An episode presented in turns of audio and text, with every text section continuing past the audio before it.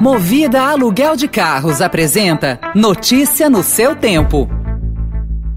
Veloy é a solução completa que você precisava para gerir sua frota.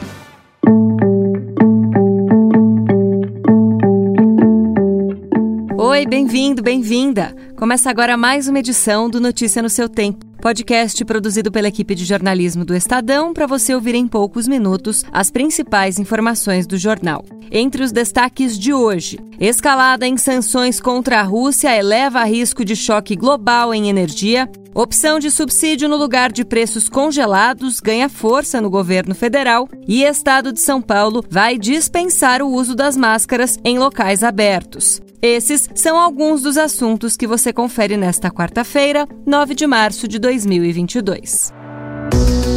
Estadão apresenta Notícia no seu tempo. We're banning all imports of Russian oil and gas and energy. That means Russian oil will no longer be acceptable at U.S. ports, and the American people will deal another powerful blow to Putin's war machine.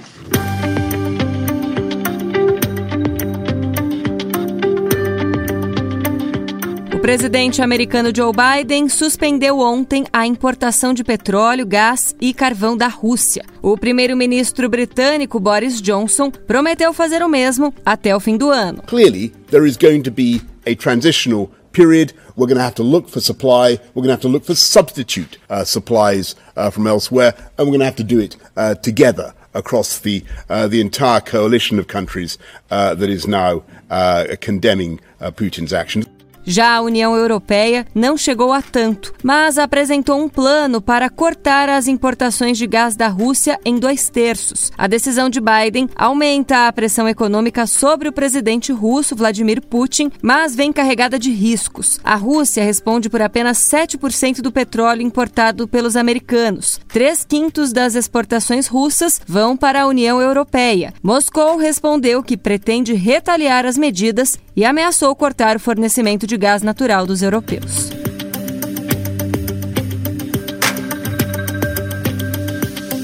O presidente da Ucrânia, Volodymyr Zelensky, disse durante entrevista ao canal americano ABC na noite de segunda-feira que não insiste mais na adesão do país à OTAN, uma das questões utilizadas pela Rússia para invadir o país. I have cooled down regarding this question a long time ago after we understood that NATO is not prepared to accept Ukraine. The alliance is afraid of controversial things and uh, confrontation with Russia. I never wanted to be a country which is begging something on its knees. And we are not going to be that country, and I don't want to be that president. Em outro aparente gesto de abertura às demandas de Moscou, ele afirmou estar disposto a chegar a um compromisso sobre o status dos territórios separatistas no leste da Ucrânia, cuja independência foi reconhecida unilateralmente pelo presidente russo Vladimir Putin pouco antes de lançar a guerra em 24 de fevereiro.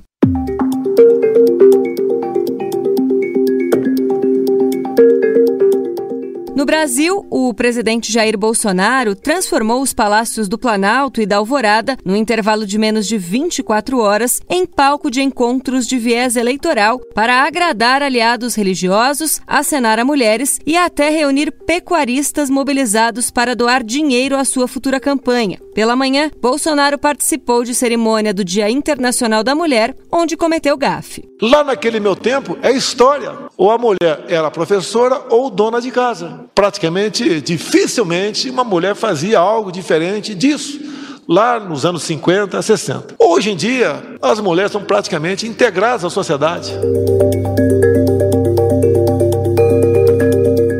governo federal decidiu liberar a distribuição gratuita de absorventes como parte das políticas públicas anunciadas no Dia Internacional da Mulher. Depois de vetar a medida em projeto de lei aprovado pelo Congresso em outubro do ano passado, o presidente Jair Bolsonaro editou decreto ontem autorizando a oferta do item, que, no entanto, será restrita a alguns grupos: mulheres em situação de rua, em cumprimento de medidas socioeducativas e alunas de 9 a 24 anos matriculadas em escolas inscritas no programa Saúde na Escola, que tenham mais de 50% de estudantes de famílias inscritas no Auxílio Brasil. A distribuição também está condicionada à existência de orçamento. O ministro da Saúde, Marcelo Queiroga, disse a jornalistas no Palácio do Planalto que serão alocados 130 milhões de reais para a distribuição de absorventes.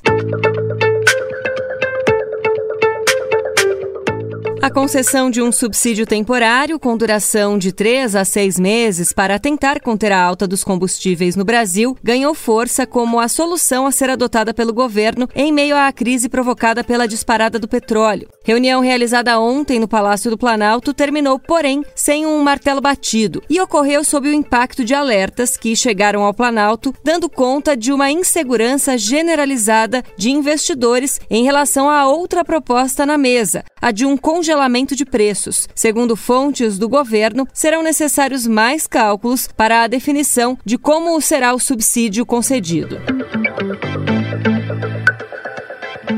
Outros cálculos do governo federal apontam que a decisão favorável sobre a revisão de vida toda para beneficiários da Previdência Social pode custar 360 bilhões de reais em 15 anos aos cofres públicos, segundo estimativas atualizadas obtidas pelo Estadão Broadcast. No fim de fevereiro, o Supremo formou maioria de seis votos a cinco em favor dos aposentados, ao entender que eles poderão usar todas as suas contribuições previdenciárias, inclusive as anteriores a julho de 1994, início do Plano Real, para recalcular os valores de seus benefícios. Notícia no seu tempo.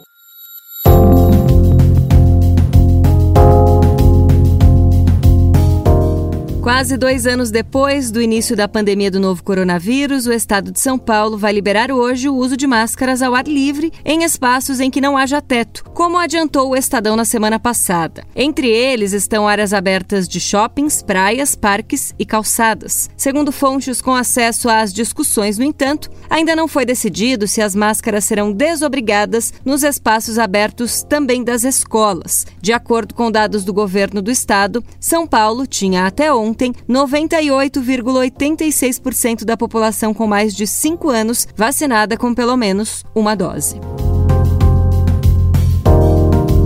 Well, I'm from there. I was born in Belfast and I lived there till I was nine. And the story of the film is really about something that happened to me when I was nine years old. In the summer, the hot summer of 1969, violence uh, spread onto the streets and uh, literally the world turned upside down.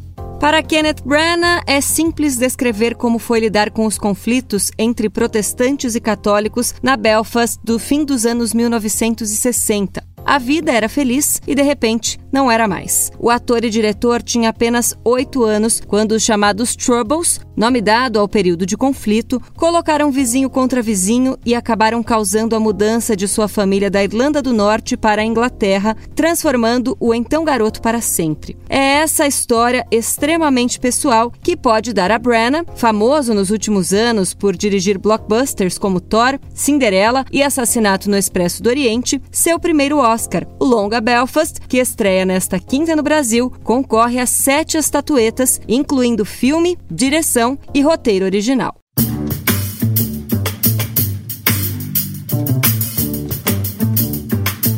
Essa foi mais uma edição do Notícia no seu tempo. A apresentação e o roteiro são meus, Adriana Simino, a produção e a finalização da Mônica Herculano. O editor de núcleo de áudio é Emanuel Bonfim. Muito obrigada pela escuta e até amanhã. Você ouviu Notícia no seu tempo. Notícia no seu tempo. Oferecimento Movida Aluguel de Carros. A vida é para ser movida. Saiba mais em www.movida.com.br. Procurando a rota mais inteligente para gerir sua frota? Veloy é a solução completa que você precisa. Acesse veloy.com.br/empresa e descubra um caminho prático e eficiente para a gestão da sua empresa.